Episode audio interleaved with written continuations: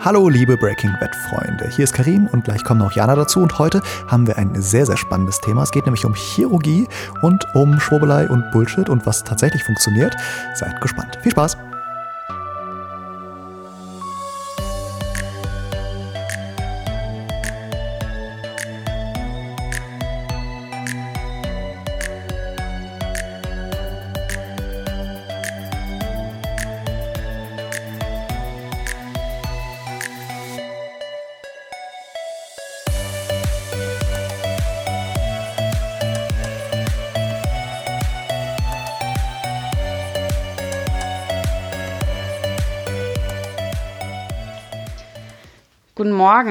Fernsehstar. Bäh, guten Morgen. Ja, das, das, mich das nicht so kommen. an. Das ist mir unangenehm. Ja, da musst du jetzt durch, Karim. Das, das war dir doch vorher klar, oder?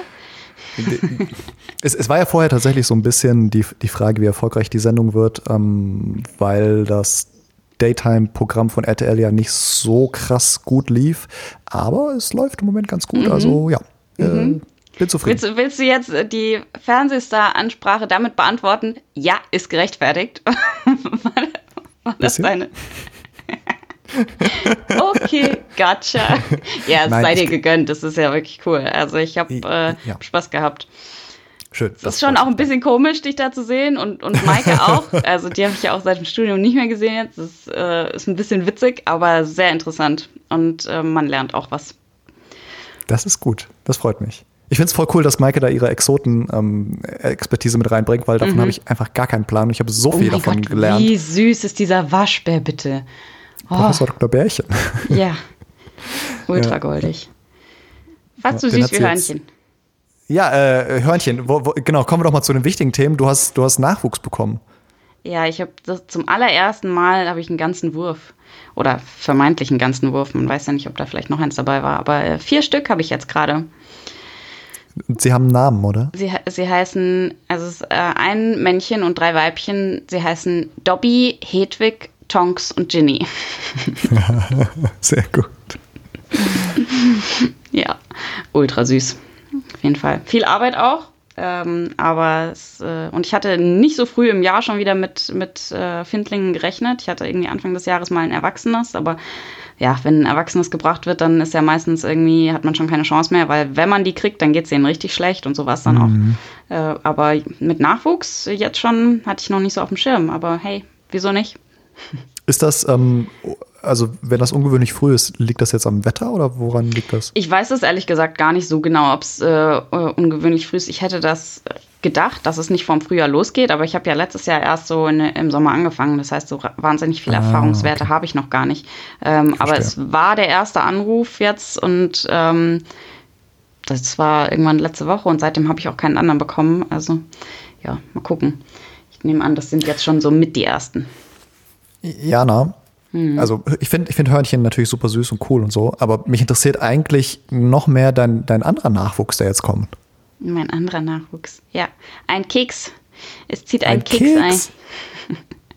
ein. Der Keks ist ein, ein kleiner grauer Kater. Mega, ja, endlich, mehr Katzen. Äh, erzähl mal bitte, wie, ähm, woher, warum, weshalb?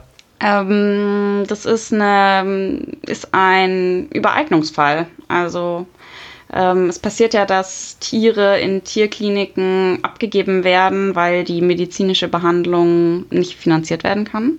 Das bieten nicht alle Kliniken an, aber manche machen das in Einzelfällen, dass dann quasi, wenn das Problem, was besteht, keine Indikation für ein Einschläfern darstellt und aber ähm, das Geld für die Behandlung partout nicht aufgebracht werden kann oder manchmal auch möchte, ähm, dann wird das Tier der Klinik übereignet. Und ähm, das war in dem Fall auch so und dann wird eben ein neuer Besitzer gesucht, der dann. Das heißt, halt du wirst jetzt in Katzen trägt. bezahlt. Ich, ich werde in Katzen bezahlt. Oh mein Gott, wie geil wäre das? ja, ähm, so sieht's aus. Und das wird äh, Ende der Woche wahrscheinlich passieren, dass der hierher kommt. Ist Jetzt, äh, das Timing ist nicht optimal, ne? so kurz vorm Umzug. Aber hey, was soll's. Ähm, muss jetzt, muss jetzt sein. Der muss, der muss her. Der ist ultra Aber was hat denn diese, diese Katze für, also ich, das, ich werde jetzt noch mehr Fragen stellen. Was hat denn diese Katze für einen Hintergrund eigentlich? Ist das eine Wohnungskatze oder eine draußen oder noch zu klein oder was ist da los? Der ist äh, gerade mal 13 Wochen alt. Ich glaube nicht, dass der zwischenzeitlich schon rausgegangen okay. ist. Ja. Ähm, ja, hat sogar Papiere. Ich hätte mir ja sonst niemals eine Rassekatze mit Papieren gekauft, schon gar nicht diese Rasse, aber ähm, ja. Warte, hast Jetzt du, hast du gesagt, was für eine Rasse zu Hause. Ähm, der ist hauptsächlich britisch kurzer, da ist aber irgendwo in der Linie auch meine Scottish Fold mit drin. Und oh. äh, ich hoffe, ihr schaut alle die Instagram-Stories von die Tierärztin. Die gibt mhm. sich sehr mhm. viel Mühe, da ordentliche Aufklärung zuzuleisten. Wichtiges ja. Thema, ist ja, eine Qualzuchtrasse, nicht unterstützen, auch wenn sie noch so niedlich sind. Hätte ich also sonst auch niemals gemacht. Der wird auch sofort kastriert, sobald das irgendwie geht. Ähm, und ja, er ist jetzt halt da und pochen zu Hause und dann äh, wird er das bekommen. Aber ähm, an sich wäre das nicht meine erste Wahl gewesen. Britisch Kurzhaar schon auch nicht wegen der Herzprobleme. Wie viele Katzen ich äh, jetzt schon in quasi jungen Jahren eingeschläfert mhm. habe, wo die, die vorher zu Hause quietschfidel waren und dann auf einmal die Herzerkrankungen nicht mehr kompensieren können. Und du musst den Leuten sagen, ja, wir haben es jetzt einen Tag lang versucht, das irgendwie zu konvertieren und ähm, wir schaffen es nicht. Ja. Von daher, ähm, äh, nicht, nicht äh, die beste Wahl, so, aber ähm, unfassbar süß. Da kann ja Keks nichts für. Unfassbar süß. Ja, mega. Ich freue mich sehr. Ich freue mich auf Fotos und auf irgendwie die, die Stories. Und äh, das wird jetzt übrigens hier der äh, Keks-Podcast. Wir werden demnächst nur noch über Katzenbabys reden. Okay. Kriegt ihr auch Nachwuchs? Nochmal. Nein. Wir? Ja. Wieso? Weil du sagst nur noch Katzennachwuchs. Aber ich glaube, so, Intro-Cat ist nicht, ist nicht so social, oder? Nope. Mhm. Die ist äh, mittlerweile ganz äh, süß mit meiner Tochter, weil sie dann so sich jetzt so fünf Zentimeter daneben liegt äh, irgendwie. Aber ähm, sie ist äh, die alleinige Herrscherin zu Hause und da wird es nie eine andere Katze neben, äh, neben ihr geben. Ah ja, und, okay. Die ähm, zehn Katzengebote. Genau, richtig, ja. Du mhm. sollst keine andere Katze neben mir haben. du sollst keine andere Sehr gut. Okay, äh, jetzt haben wir schon wieder ganz schön lange gequatscht. Sollen wir mal ins Thema starten oder willst du noch was erzählen? Nö, lass uns doch mal ins äh, Thema starten. Ähm, was, was ist denn das übergeordnete Thema für heute? Klär uns doch mal auf. Ja, wir haben uns auf Orthopädie geeinigt und äh, ich habe extra nicht nach, also ich weiß, weiß ja grob, worüber du redest, aber ich habe extra nicht nachgelesen und bin gespannt, was du mir jetzt dazu erzählen kannst. Okay, dann, äh, dann, dann starte ich doch einfach mal. Es, ähm, ich, so eine der häufigsten Fragen, die man bekommt, äh, zumindest aus meiner Sicht, ist, mein Hund lahmt. Mein Hund wird vielleicht irgendwann lahmen, weil der, äh, der Vater und der Großvater irgendwie vom Hund gelahmt haben. Wie äh, kann ich das verhindern? Was kann ich da machen? Was kann ich vorbeugend machen? Was kann ich machen, wenn der Hund Gelenksprobleme hat? Und da gibt es ja nun mal ein, ein großes Potpourri an möglich, möglichen Therapien, vorbeugenden Maßnahmen und so weiter. Und ich, ne, als Freund der evidenzbasierten mhm. Tiermedizin möchte ich natürlich, das ist so, die Klammer, die ich jetzt um dieses Thema schließe, ist, dass alle da draußen, die irgendwie ähm, Tierärztinnen und Tierärzte sind oder noch werden, äh, verschreibt bitte nichts oder empfehlt nichts, was nicht wirkt, sondern sagt den Leuten, hey, das bringt nichts, spart euch das Geld. Ähm, da komme ich am Ende nochmal drauf zurück. Also, ich habe mir ein Review angeguckt. Ähm, das werden wir natürlich verlinken. Das ist, glaube ich, von 2009, ähm, also schon ein bisschen älter. Aber äh, das hat sich angeschaut, alle äh, die gesamte Datenlage zur Management of Canine Osteoarthritis, also ne, äh, Hunde mhm. Osteoarthritis ja. und ähm, die ganzen Maßnahmen, die man da ergreifen kann. Da sind so ein paar Sachen bei, die immer wieder auftreten. Zum Beispiel Goldakupunktur ja. oder Chondroitinsulfat oder ähm, Physiotherapie oder Glucosamine ja. und so weiter und so fort. Ja, klingt ja alles erstmal gar nicht so verkehrt. Äh, doch. Okay. Spoiler Alert. Äh, doch, es ist, klingt sehr, sehr verkehrt. Nein, also äh, fangen wir mal vorne an. Ähm, die, äh, ich nehme direkt vorweg, alle, alle, alle, alle diese Maßnahmen funktionieren nicht, evidenzbasiert, mhm. Ähm, mhm. aber auf unterschiedlichen Leveln. Also Goldakupunktur ist der allergrößte Bullshit. Mhm. Das war mir schon klar, bevor ich dieses mhm. Review gelesen habe, äh, weil ich das immer wieder gehört hatte und gelesen hatte. Hier ist es dann nochmal belegt. Ähm, das funktioniert nie. Also Gold irgendwie in Gelenksnähe oder in Gelenke einbringen, klappt einfach. Also klappt schon, aber das bringt nichts. Und das macht eher mehr Probleme, äh, als dass es zu irgendwas führt. Ähm, das gibt es ja so in verschiedenen Geschmacksrichtungen, ob, da, ob man das dann jetzt an irgendwelche erdachten Meridianpunkte setzt oder irgendwie einfach so da reinballert. So oder so, Gold hat in Gelenken nichts zu suchen. Punkt. Ähm, dann gibt es, ähm, das war mir neu, ähm, eine TPLO als ähm, Maßnahme, die man äh, prophylaktisch einsetzt. Also man macht eine TPLO, mhm.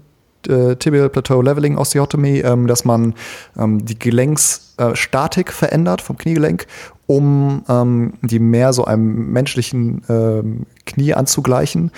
Das macht man anscheinend auch, hat man Warte. prophylaktisch gemacht. Das macht man prophylaktisch für den, äh, gegen den, vor den Kreuzbandrissen oder Arthrose-Prophylaxe? So, sowohl als auch. Also das, der, ne, die Arthrose geht ja mit dem Kreuzbandriss mhm. dann einher, weil das ja der genetisch schleichende Prozess mhm. ist an, bei mhm. Hunden meistens, anders als bei Menschen, wo es ja mhm. ähm, so der Basketballunfall ist, wo man halt irgendwie ne, okay. Seitwärtsbewegung ja, hat. Also ja, ne, bei Menschen reißt es durch einen Unfall, bei mhm. Hunden ist es meistens äh, ein schleichender Prozess über Monate bis Jahre. Ja. So, und diese TPLO wurde anscheinend gemacht, prophylaktisch, so nach dem Motto, komm, wir mach, wir fixen das einfach schon mal und dann passiert nichts und dann gibt es weniger Arthrose. Funktioniert nicht. Ähm, das, ist ein, das ist eine ganz schöne Hammermethode. Also eine TPLO krass, ne? prophylaktisch, also ja. huiuiui. Okay. Ja, das Gut. ist ähm, keine, keine gute Sache. Ähm, dann gibt es ähm, diese ganzen äh, Nutraceuticals, also sowas, so Nahrungsergänzungsmittel. Ja. Oh ja, mhm. jetzt so. wird's spannend. Jetzt wird spannend. Äh, Grünlippenmuschelextrakt. Ähm, mhm.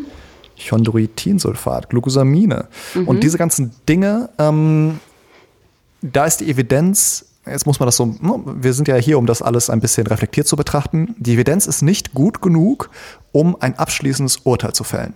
Das heißt, es gibt bisher schlechte Studien dazu, mhm.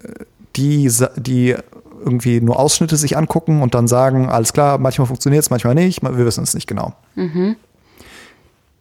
Das Problem ist aber, wir wissen, dass ähm, bestimmte, also dieses, ähm, diese Glucosamine, die sind ja so das Hauptding, was da im Fokus ist. Und diese Glucosamine liegen, äh, die gibt man in verschiedenen Darreichungsformen als mhm. verschiedene Salze. Mhm. Und wir mhm. wissen, dass ähm, die aller, aller, allermeisten Präparate Glucosaminsalze enthalten, die günstiger herzustellen sind, weil sie einfacher zu produzieren sind, die aber eine sehr, sehr schlechte Bioverfügbarkeit haben. Das heißt, ich okay. gebe das oben in den Hund rein, er ja, kann das gar nicht benutzen und es kommt unten wieder mhm. raus. Okay. So. Deshalb sind die aller, allermeisten Produkte ähm, nutzlos, bringen gar Kann, nichts. Und dann gibt es manche. Kurz, ja? Sorry, kannst du noch mal kurz erklären, was der Gedanke dahinter ist? Also, ja. wieso wir überhaupt diese Glucosamine geben? Äh, gut, dass du das sagst. Ich bin da schon vorweg galoppiert.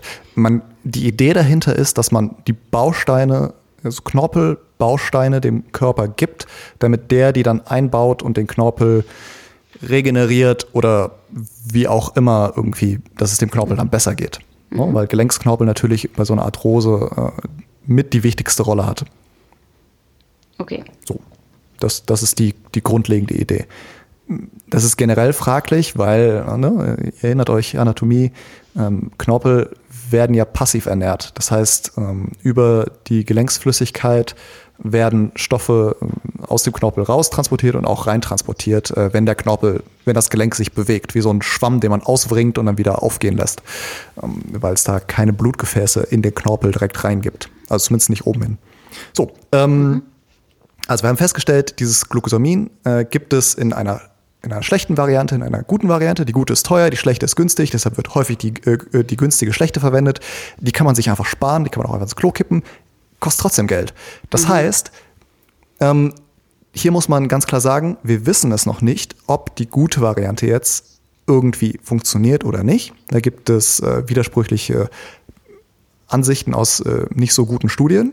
Aber an dieses gut, an, an, den guten Stuff ranzukommen, ist gar nicht so einfach. Mhm. Und deshalb ist es ähm, meistens rausgeworfenes Geld, weil man eh nur den Crap bekommt. Das heißt, ich leite daraus ab, dass man ähm, sich das sparen sollte. Und jetzt kommen wir zu den Methoden, die tatsächlich sinnvoll sind. Denn da gibt es natürlich auch ein paar. Mhm. Zum Beispiel unser aller Freund die Schmerztherapie. No? Weil ich ja. habe ja gerade schon erklärt, dass ähm, äh, Knorpel passiv ernährt wird. Und äh, deshalb ist Bewegung für Gelenksheilung einfach so krass wichtig, weil wenn ein Gelenk nicht bewegt wird, wird es auch nicht heilen. Da passiert dann Richtig. gar nichts mehr. Wer rastet, der rostet. Genau. Und äh, damit Hunde überhaupt wieder in der Lage sind, sich bewegen zu können, brauchen die eine Schmerztherapie, wenn sie halt massive Schmerzen haben. Weil ist klar, wenn mir das Knie mega schmerzt, dann bewege ich das nicht. Und deshalb ist diese Schmerztherapie so massiv wichtig. Und so mit mhm. COX-7 und so haben wir natürlich ganz viele ähm, Wirkstoffe, die ähm, auch bei längerfristiger Gabe wenig Nebenwirkungen, unerwünschte Nebenwirkungen haben und ähm, damit eigentlich super gut dafür geeignet sind. Also Schmerztherapie ist das eine, was man gezielt einsetzen sollte. Was man immer einsetzen sollte. Hm? Das entwickelt sich auch gerade ganz schön weiter. Ne? Es äh, ah, kommen, kommen, immer mehr äh, Präparate auf den Markt, die auch einen anderen Ansatz verfolgen. Also hauptsächlich das, was du gerade angesprochen hast, Coxib, ist ja ein, ähm, also ein klassisches Schmerzmittel, NSAID, so wie quasi bei uns ein Aspirin. Ähm, es werden immer mehr äh, auch andere Wirkmechanismen entwickelt, zum Beispiel jetzt aktuell monoklonale Antikörper, die mhm. mit, äh, wo die Hoffnung ist, dass sie mit weniger Nebenwirkungen einhergehen, weil NSAIDs, wissen wir natürlich, äh, greift die Magenschleimhaut an, greift die Nieren an, ähm, eine längerfristige Gabe kann da mitunter, also man versucht es schon rauszuzögern, ne? dass es nicht quasi äh, bei dem äh, ersten kleinen Zipperlein schon dauerhaft reingeschmissen wird. Ja, ja. Ähm, sondern also halt wirklich, wenn es nötig ist. Ne? Genau, ja. ja. Also da gibt es auch immer mehr ähm, Varianten. Genau, und ähm, äh, das, das andere, das, was wir ja irgendwie so gefühlt in jedem Podcast sagen, ist, dass Hunde immer Optimalgewicht haben müssen. Mhm. Das ist mhm. die, die günstigste ja. und wirksamste Methode mhm. gegen Gelenkprobleme. Und dann Bewegung. Bewegung ist key, weil ne, das Gelenk wird nur so äh, gut versorgt und der Knorpel nur so gut ernährt. Aber es baut halt auch Muskulatur auf, die Gelenke stabilisiert. Also gute Bewegung, also lange gleichförmige Bewegung ohne abrupte Stops. Schwimmen, coole Physiotherapie, diese ganzen genau. Sachen sind mega wichtig, damit es überhaupt nicht oder damit es später zu Gelenksproblemen kommt. Und was ich schön finde, ist, dass diese Re dieses Review auch belegt, dass diese ganzen Maßnahmen helfen, um selbst bei genetisch sehr vorbelasteten Hunden den, das Eintreten einer Osteoarthrose hinauszuzögern. Man kann das nicht verhindern, ja, leider, ja. Ne? aber es, man kann es hinauszögern und die Symptome auch abschwächen. Und das, finde mhm. ich, ist eine super geile Botschaft. Und damit schließe ich jetzt die Klammer wenn ihr äh, bei euch in der Praxis ähm, irgendwelche Patientenbesitzerinnen und, oder Besitzer habt, die da Sorge haben, sagt denen, ey, ihr könnt was machen. Ihr habt es in der Hand bis zu einem gewissen Grad, das rauszuzögern.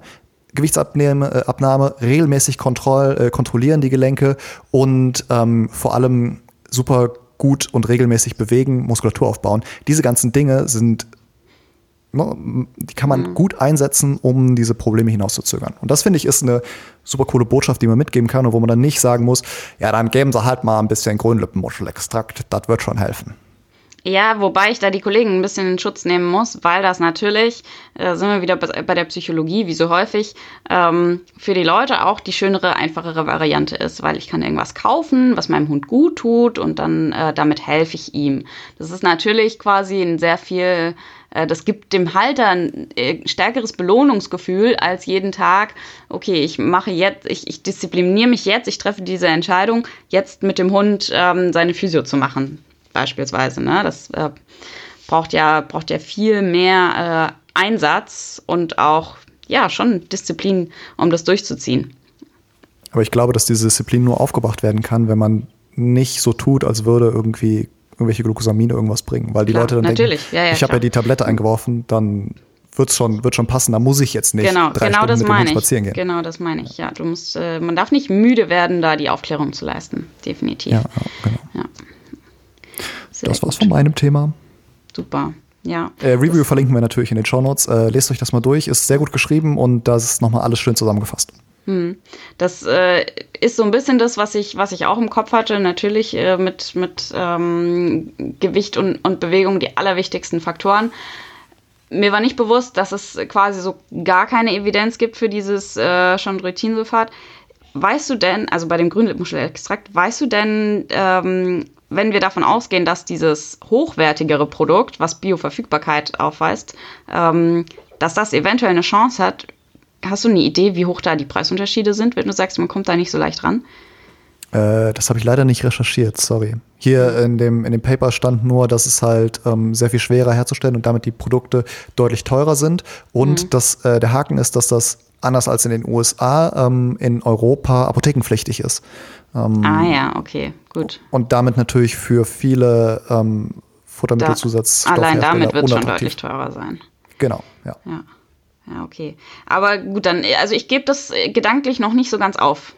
Ich würde da mal noch äh, hoffen, dass da vielleicht noch ein bisschen Forschung folgt die nächsten Jahre. Solange bis dahin sinnvolle Maßnahmen empfohlen werden, bin ich da an Bord. Ei-Chef wird gemacht. danke, danke, danke. Äh, was hast du für uns rausgesucht? Ja. Ich bin ganz gespannt. Ähm, ja, ich wollte jetzt eine Brücke bauen. Wo lebt denn eigentlich diese Grünlippmuschel? Ist das ein Meerestier? Schon, oder? Klingt so. Das klingt Bäh. nicht nach Süßwassermuschel. Klingt, klingt jetzt salzig, ja. das klingt, die Grünlippmuschel klingt salzig. Äh, dann bleiben wir nämlich im Meer. Warte, ich ah, what a segue. nice. ja, war ein bisschen konstruiert, ich gebe es zu. Ähm, Aus Neuseeland kommt sie im Übrigen. Ähm, ah. Gut, also. Wie alles äh, Gute. Entschuldigung. Ja, wundervolles Land, na klar. So, wir bleiben in der Orthopädie und wir bleiben in der Meereswelt, aber wir gehen weg von der Prophylaxe hin zu äh, Therapieformen und zwar sehr spezialisierten Therapieformen. Und zwar geht es um Knochenbrüche beziehungsweise um Chirurgie. Ähm, ich habe nämlich ein Paper gefunden, was sich mit äh, Knochenersatzmaterialien beschäftigt. Ähm, und um das ein bisschen einzurahmen, wenn Knochen bricht, haben wir natürlich verschiedene Methoden, um das Ganze zu behandeln. Die, die klassischste ist natürlich konservativ mit einem, mit einem Gips, wenn so ein Bruch sehr gut übereinander steht. Also Knochen kann immer nur heilen, wenn es quasi nur kurze Wege zu überbrücken gibt. Ähm, und Knochen muss natürlich auch so heilen, dass äh, der seine physiologische Funktion noch behält. Das heißt, dass die Form ähm, so bleibt, dass, äh, dass der gesamte orthopädische Apparat damit gut funktionieren kann. Darf ich da ganz kurz eine, eine, eine winzige Anekdote einstreuen? Ähm, ich hatte hab mir mal den Arm gebrochen ähm, als, als Jugendlicher auf, auf Spiekeroog auf einer Klassenfahrt und der stand, äh, da stand mein Unterarm im 90-Grad-Winkel ab. Ähm, mm. Das wurde dann da im, im äh, Dorfkrankenhaus wurde das dann ähm, behandelt die haben das schlecht zusammengesetzt, sodass der Arm nochmal gebrochen werden musste im Anschluss, weil der halt immer noch so einen Knick hatte und weil so ein Arm mit einem Knick halt nicht so gut ist. Also das ist genau das, was du meinst. Wenn der Knochen später nicht die stabilisierende Wirkung haben kann, weil da einfach eine Kurve drin ist, dann äh, muss man halt nochmal ran. Ja, Autsch. Also ja, genau. Deswegen äh, konservative Therapie nur, wenn das gegeben ist. Also wenn der schön gerade äh, die Fraktur übereinander steht und da keine weiten Lücken ähm, zwischen den Fragmenten sind, dann ähm, kann man da eine konservative Methode wählen. Ansonsten, und weil Tiere mit einem Gips natürlich schwieriger ruhig zu halten sind, ähm, wird häufig eine chirurgische Variante gewählt. Ne? Und äh, ich bin keine Orthopädin, schon gar keine orthopädische Chirurgin, deswegen will ich da gar nicht zu tief ins Thema einsteigen. Ähm, es gibt da die verschiedenen verschiedensten Varianten mit äh, Marknägeln, ähm, externen Fixateuren, ähm, Zerklagen und so weiter, also Drahtstabilisierungen, Schrauben, Nägel ähm, oder auch so Metallgestelle, die man quasi nach außen verlegt. Ähm, das sind alles super gute Methoden und da hat sich in den letzten Jahrzehnten ja auch wirklich super viel entwickelt und äh, wir, können, wir können die meisten äh, Frakturen sehr, sehr gut behandeln. Wenn wir jetzt aber den Fall haben, dass ich zum Beispiel nicht genügend Knochenmaterial habe, um da Materialien einzubringen, um irgendeine Schraube zu verankern, um den Fixateur einzusetzen oder so, dann stellt sich die Frage, was mache ich mit diesem Bruch? Irgendwie muss ich es ja stabilisieren. Ähm, und dann ist eine, ist eine Variante daran zu gehen, da Knochenmaterial einzubringen.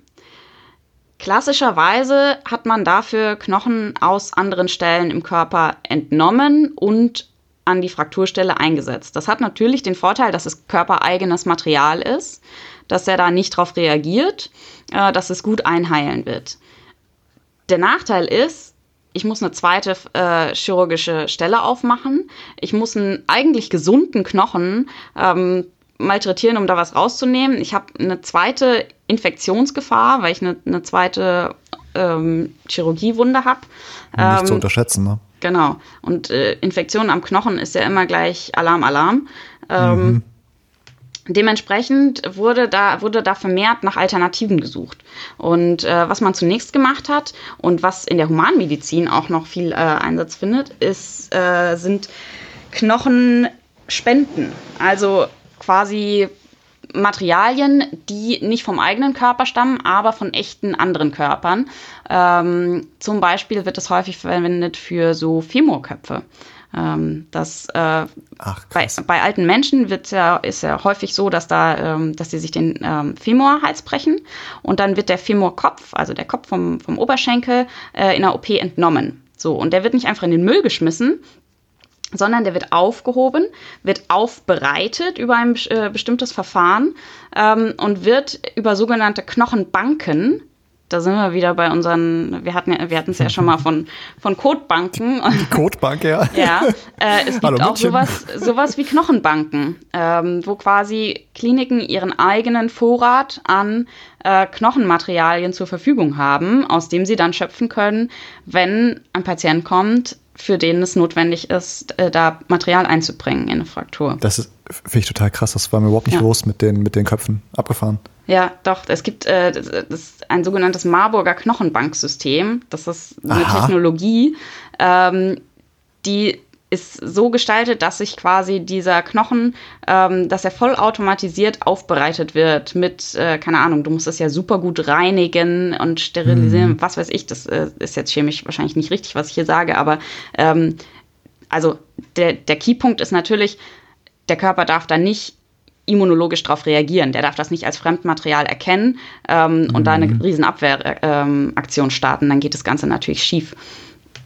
Ähm, also das ist sehr, sehr gut ähm, durchorganisiert und es gibt auch Richtlinien, an die sich zu halten gilt. Ne? Das ist, also im Prinzip ist es ähnlich geregelt wie eine Blutspende.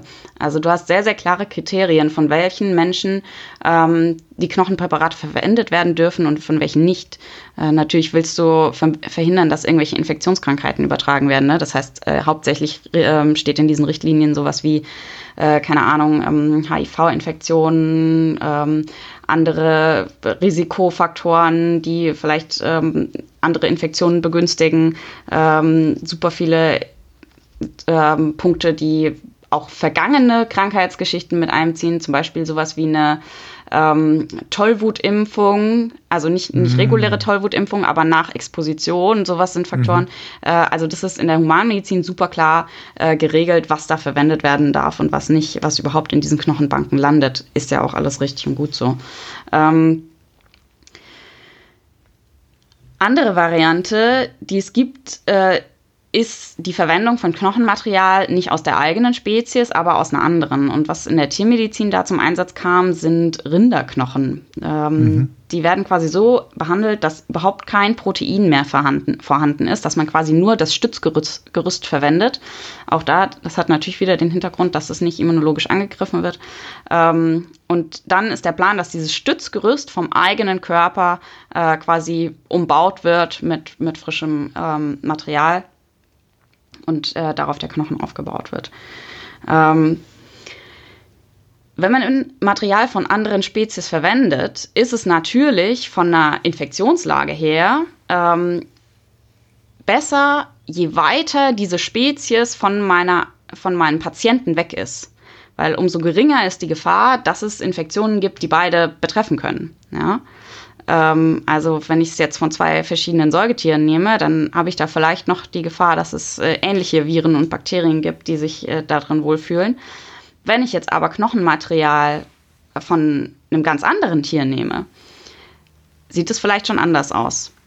Und ähm, was die Forschergruppe gemacht hat, von der, äh, deren Paper ich mir angeguckt habe, ist, die haben Knochenmaterial hergestellt aus Haifischzähnen.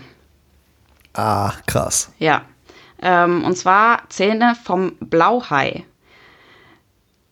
Die werden quasi sterilisiert und zwar mit krassen, also über zwölf Stunden bei fast 1000 Grad wird dieses Material behandelt und dann wird da so ein Granulat draus hergestellt, ähm, was mit dem Eigenblut vom Patienten vermischt wird und dann in die Fraktur eingebracht wird. Mhm, mh. Scheint auch ganz gut zu funktionieren, zumindest die Fälle, äh, die, ja. Eigenblut, weil da dann Osteoblasten drin sind oder weshalb? Ähm, Eigenblut, weil ich weil das, ja genau, weil das die Regeneration äh, fördern soll. Ähm, mhm. Und glaube ich auch, die, ähm, also im Detail haben die das nicht erklärt. Ich glaube, das ist einfach ähm, Standardverfahren, was auch die Akzeptanz erhöht. Dass du weniger, okay, ich könnt, also das ist gerade Spekulation, ich weiß nicht, ob das stimmt. Ja, Bitte korrigiert okay. mich, wenn ihr es hört. Aber ähm, ich glaube, das ist halt einfach, äh, dass du nicht quasi eine so eine hohe Dichte Fremdmaterial hast, sondern dass du einen, einen gewissen Anteil eigenes Material damit mit einbringst. Ähm, deren Argumentation für das, für das Ganze war, naja, das ist ja ein quasi biologisch unproblematisches Material und äh, ist sowieso in Mengen vorhanden, weil es ist ja ein Abfallprodukt der Fischerei. Also in deren Studien man, hat das. Man fischt, man fischt diese Blauhaie? Ja, das war nämlich auch mein Gedanke. Nochmal einen kurzen Schritt zurück. Das hat bei denen ganz gut funktioniert. In den Fällen, äh, die, die, in denen die das eingesetzt haben, ähm, waren da gute, gute orthopädische Verläufe zu sehen.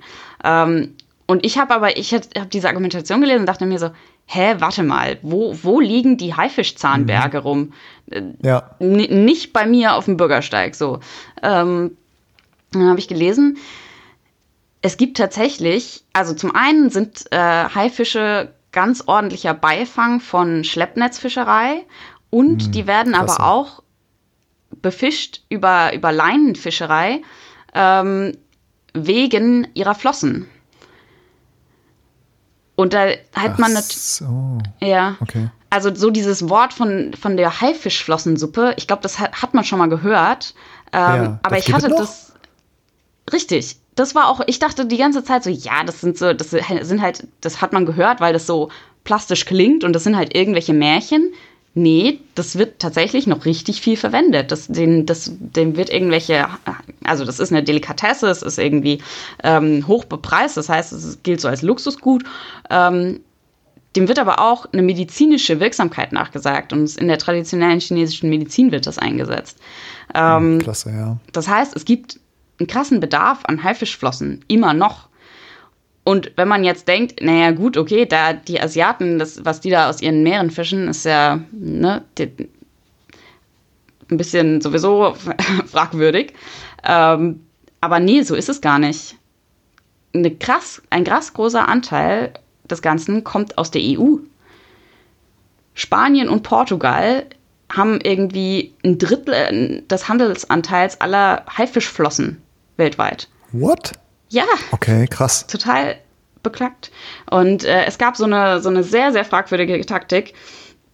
Ähm, die ist jetzt zum Glück verboten, aber früher war es erlaubt, äh, die Haifische noch an Bord des Schiffs zu entfinnen. Das heißt, denen wurden die Flossen abgeschnitten.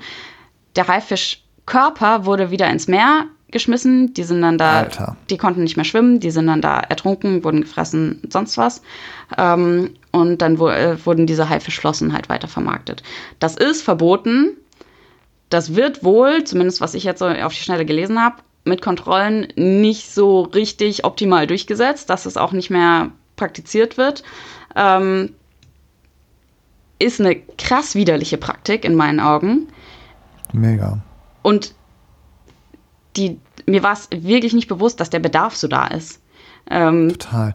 Weißt du, was ich gerade für einen Gedanken ja. habe? Ich habe ein bisschen Angst, dass ähm, jetzt es dann irgendwie heißt so, ey, wir sollten vielleicht mal aufhören, irgendwelche armen Haifische zu töten. Äh, und dann die, die Haifisch Tötungsindustrie dann sagt, ja, aber das, da werden ja auch äh, Knochensubstitute draus gemacht. Genau, also, da, genau ja darauf wollte ich hinaus. Genau darauf okay, wollte ich hinaus. Die Argumentation, die die bringen, dass es ja ein Abfallprodukt ist und dass es, äh, dass es gut ist, es zu verwerten. Ja, sehe ich so, aber das unterstützt ja im Gegenzug wieder die Industrie. Also das kann man machen Total. als Überbrückung, solange es überhaupt diese Praxis noch gibt.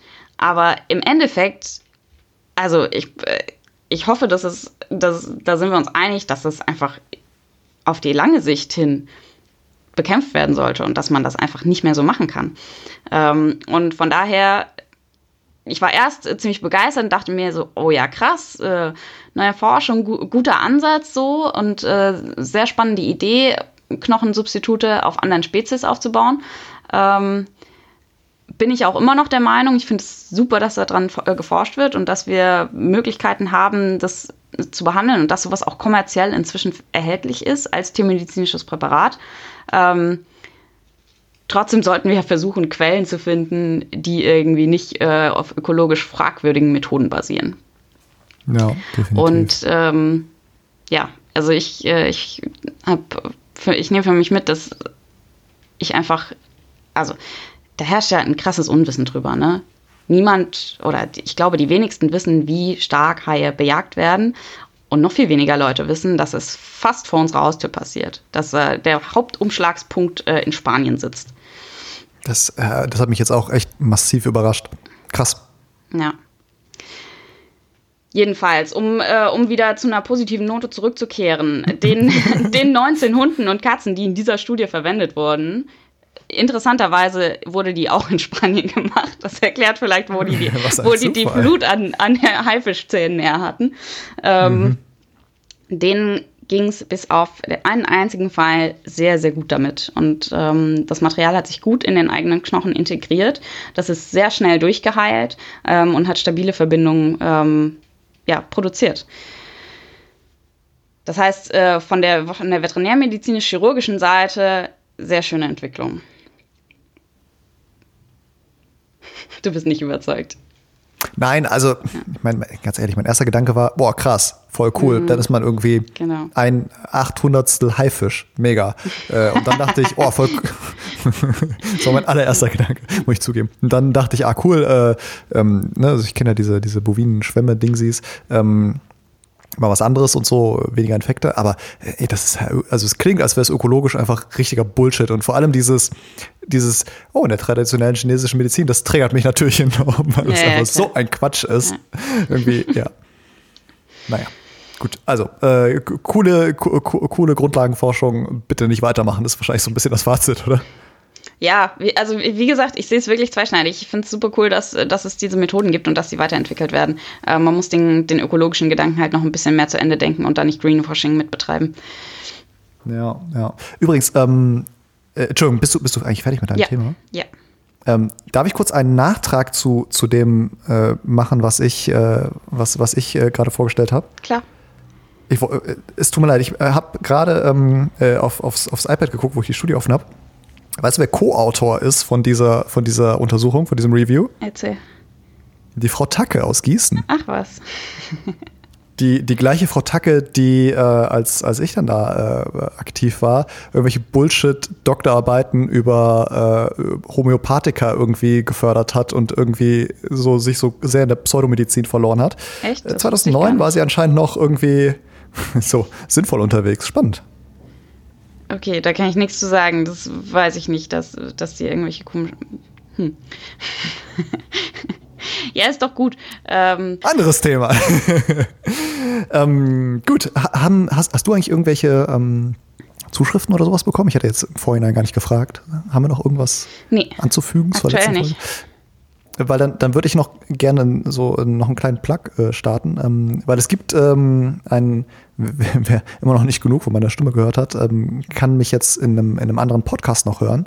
Äh, ja, und zwar Herr Karim geht ab jetzt fremd. Ja, Entschuldigung, es tut, mir so leid. Nein, tue ich gar nicht. Das hier richtet sich ja an irgendwie interessiertes Fachpublikum und ähm, der andere Podcast ist definitiv für Laien. Aber ne, wenn, wenn ihr das irgendwie interessant findet, die Themen, die wir da behandeln, dann hört doch mal rein. Ähm, ich habe nämlich mit dem äh, Massi und der Maike aus ähm, von der, von der äh, Fernsehsendung Wir lieben Tiere, habe ich einen Podcast gestartet und wir unterhalten uns und das ist halt äh, unterhaltsam, versuchen wir da ähm, laiengerecht da coole Themen äh, aus der Tiermedizin zu vermitteln. Und äh, das Ganze heißt äh, Petcast. Könnt ihr einfach mal, äh, ja, guckt einfach mal bei mir auf Instagram, da habe ich das, werde ich das verlinkt haben. Und dann, ähm, genau, hört, hört da mal rein, wenn ihr Bock habt. Auf jeden Fall.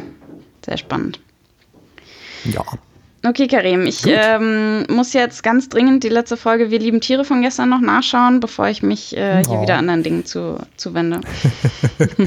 Alles klar. Dann wünsche ich dir viel Spaß dabei, einen sehr schönen Tag und äh, bis nächstes Danke. Mal. Dir auch. Bis bald. Tschüss. Tschüss. Vielen Dank, dass ihr wieder dabei wart. Wenn ihr Feedback dazu habt und uns vielleicht was über Haie erzählen möchtet, dann äh, schreibt uns doch eine E-Mail an breakingvet at gmail.com oder ihr schreibt mir bei Instagram unter der YouTube-Tierarzt. Dann äh, würde ich sagen, bis in zwei Wochen.